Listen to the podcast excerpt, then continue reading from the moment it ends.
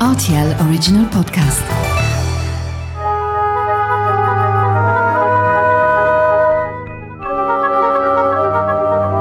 La route des vins du Luxembourg. Bonjour Jean Cao, Bonjour Mathieu. comment vas-tu? Très bien, très bien, merci. Merci pour l'invitation. Eh ben, C'est moi qui te remercie hein, de me recevoir. Donc ici, nous sommes au musée à la Maison du Vin, 115 route du vin, la Weisstrauss, hein, comme on l'appelle ici, à Vormeldange, ici euh, au Luxembourg. Je passe pas beaucoup de temps ici, mais c'est mon bureau, oui. Je Ah. suis presque tout le temps sur le terrain. Tu es un homme de terrain, ça Ouais. on va en parler justement. Aujourd'hui on se pose, hein, On se pose, exceptionnellement. ouais. Effectivement. on se pose ensemble. Jean, tu travailles donc pour euh, l'OPVI, tu es œnologue. La première question que je vais te poser, comment est-ce que tu as atterri dans le vin? Le plaisir de vin, je l'ai découvert à la maison de, à la maison de mes parents et de mes grands-pères à, table. Et c'est là que c'était, on a découvert pour moi et je voulais connaître plus. De plus en plus, ça commençait juste pour découvrir euh, la dégustation et puis c'était plutôt la partie euh, euh, des procès, de comment ça se fait les vins. Et tout ça, ça m'a mené euh, justement à aujourd'hui. Quelles sont les études que toi tu as suivies et comment s'est déroulé ce, ce début dans, dans le milieu du vin? Je suis ingénieur chimie dans la partie euh, organique, la partie alimentaire. Pas très loin de Mexico City, à deux heures et demie. Ça s'appelle euh, Puebla. Donc c'est là que j'avais fait mes études. Mais euh, pour autant, c'était pas non plus cette étude qui me donnait euh, satisfaction. Et j'ai cherché toujours un peu plus. Et j'étais allé chercher un peu plus loin au Mexique, que c'était le nord de Mexique, euh, c'est la base, enfin c'était la Californie, euh, le nord de la Californie mexicaine. Et, là j'étais allé bon, taper des portes pour faire mes, mes premières rencontres avec les vins, la vinification en elle-même. Et quand je l'ai découvert, euh, c'était impactant pour moi. Vite fait, je me suis rendu compte que c'était quelque chose que je voulais faire. Finalement, tu n'es pas resté au Mexique S'en est suivi euh, ensuite bah, les voyages, euh, j'imagine, où tu as eu l'occasion de découvrir euh, d'autres terroirs, c'est ça? Oui, tout à fait. En fait, justement, j'ai eu la bonne chance de euh, tomber effectivement dans les bons moments, dans les bons endroits. Mais il me manquait euh, la partie agronomique qui, pour moi, à ce moment-là, c'était un élément indispensable et chaque fois plus que je l'avais pas. Et j'ai décidé de, faire les études en, en France. C'était Montpellier qui euh, faisait les études aussi en partenariat avec euh, Bordeaux et des études beaucoup plus fines sur la partie d'énologique. Donc j'ai devenu ingénieur agronome et avec les diplômes d'énologue. J'imagine que tu as appris beaucoup de choses du côté français, mais comment est-ce que tu as atterri au Luxembourg? J'ai appris beaucoup, beaucoup de choses. Et les voyages, ils ne se sont pas finis justement là. J'essayais toujours de bouger. Mais le Luxembourg, c'était... C'était une annonce, hein. c'était une annonce de les postes que, que j'occupe actuellement qui m'attirait, ça m'attirait et je me suis dit bon, il y en a une opportunité à Luxembourg. Euh, J'y connaissais déjà un petit peu, je savais qu'est-ce que ça se faisait ici. J'avais dégusté très peu, mais je, connaissais qu'est-ce que ça se faisait ici en termes de, enfin, de créments. Certains cépages qu'ils savaient, pas tous, parce que pour moi, il y en avait deux cépages que c'était on a découverte. Et, ça m'attirait, m'a attiré aussi la nature de poste. Donc j'ai parlé avec euh, aujourd'hui ma, femme et je lui ai dit bon, est-ce que est-ce que est-ce qu'on part? Et il m'avait dit oui. Donc euh, j'avais tous les éléments effectivement pour pouvoir poser ma candidature. Et heureusement, j'étais pris, j'étais très content. Et bon, euh, depuis ces moments-là, je continue vraiment bien motivé. Cette motivation, on va en parler. Donc aujourd'hui, tu travailles pour l'OPVI. Présente-nous, s'il te plaît, l'OPVI et surtout ton rôle au sein de l'organisation. C'est l'organisation privée des vignerons indépendants à Luxembourg. Donc je travaille pour eux et je les accompagne dans la partie énologique. Et aussi, il y a une branche que je commence aussi depuis un an et demi à les accompagner dans la partie d'agronomie, de viticulture, parce que pour moi, effectivement, c'est un ensemble. La qualité, on la retrouve d'abord dans, dans la vigne. Donc pour moi, il faut que les- ce travail d'accompagnement soit en contexte déjà en amont. Ça veut dire avoir des, fruits de qualité, ça veut dire des, matières premières de qualité. Et ça, il faut les former, il faut, il faut les planifier pour ensuite avoir un accompagnement dans, la, dans la cave. J'ai fait tout type d'accompagnement dans la partie de vinification et aussi dans la partie de viticulture. C'est un travail qui est essentiellement de terrain, au service des vignerons indépendants. Ça représente combien de vignerons indépendants sur tout le pays et, comment est-ce que tu t'organises Puisque parfois il faut se couper en quatre. En fait, ceux qui, sont, qui font partie de l'accompagnement que j'ai fait, il y en a 32. ok? Dans ces 32, il y en a certains qui sont couplés à des autres. Donc j'arrive à- à connaître leur vin aussi sans avoir un rapport direct avec le propriétaire. Mais on va dire que grosso modo, c'est 32 en direct.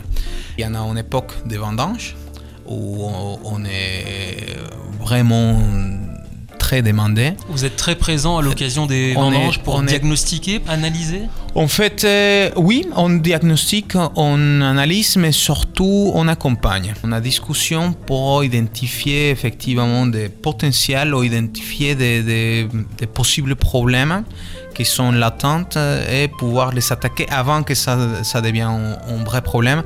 Donc effectivement, la, la, la, la- la- la vendange est en état clé. On a, a partie clé pour pour la partie de vinification.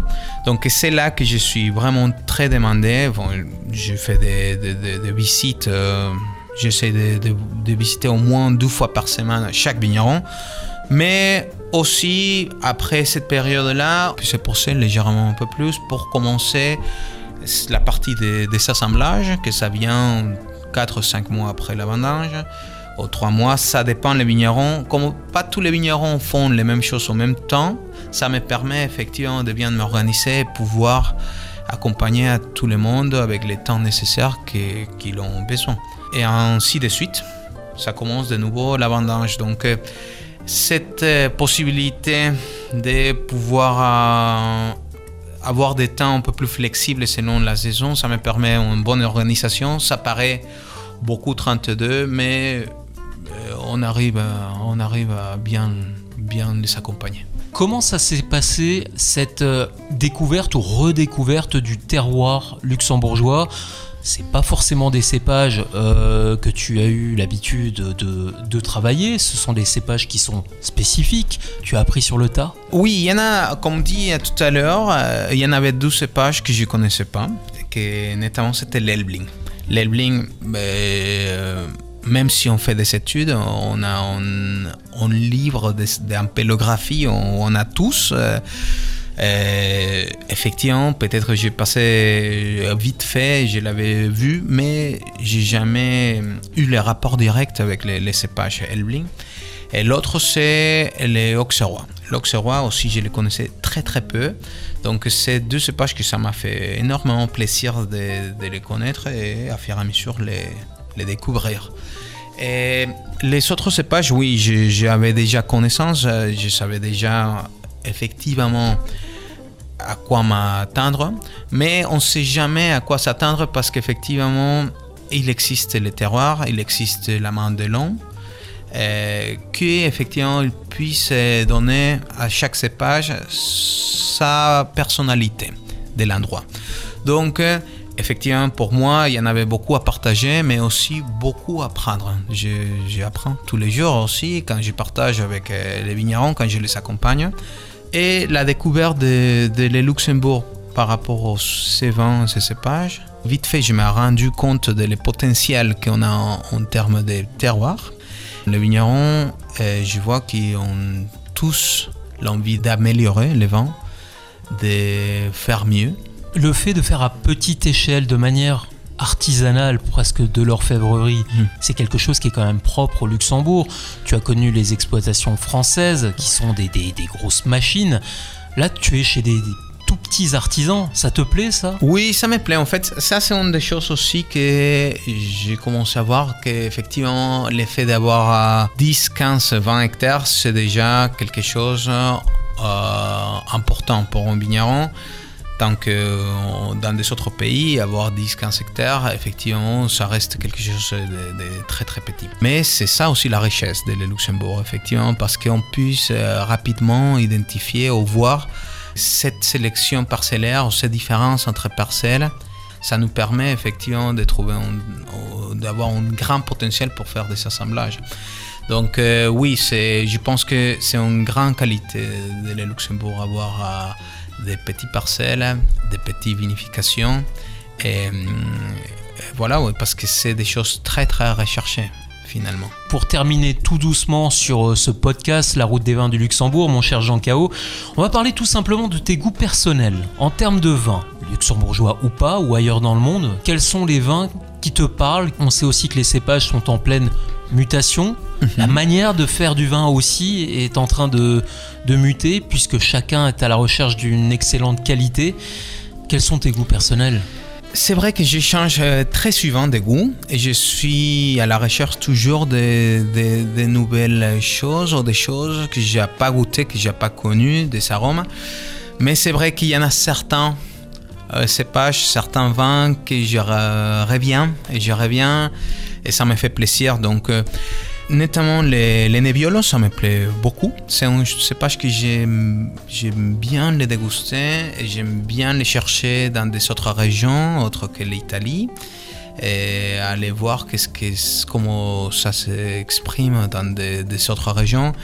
Les Riesling, ça me plaît beaucoup et aussi pareil, les mêmes choses que ça commence, ça soit ici à Luxembourg, de les côtés on va dire sud de la Moselle au nord, effectivement, et dans des autres pays. Les effervescents, j'ai toujours euh, eu une attirance pour les effervescents. Les cépages assyrtiko, c'est quelque chose qui m'intéresse, m'intéresse beaucoup hein, à, les goûter. Euh, je suis surpris effectivement pour ce que ça peut donner, pour la partie analytique, ça m'a surpris énormément, et aussi la partie dégustative, bien évidemment, que s'accompagne. Donc, euh, actuellement, c'est ça qui m'attire, mais effectivement, de, quand déguste des cépages résistants, que ça peut être très intéressant aussi, effectivement, j'essaye de goûter des expressions de ces mêmes cépages dans des autres régions, autres pays, autres zones géographiques. Merci beaucoup, en tout cas, mon cher Jean, d'avoir accepté cette invitation. C'est moi, Mathieu, qui, te remercie pour, pour l'invitation et pour prendre le temps de m'écouter. Ben oui, c'est très important puisque, rappelons-le, hein, tu es euh, l'un des, outils dans l'ombre de tous ces vignerons euh, luxembourgeois. Tu es là pour euh, les aider, apporter ton, ton expertise. Et ça aussi, ça fait partie de, de l'aventure du vin luxembourgeois. Tout à fait, merci. À très bientôt, Jean Cao. Au revoir. Au revoir.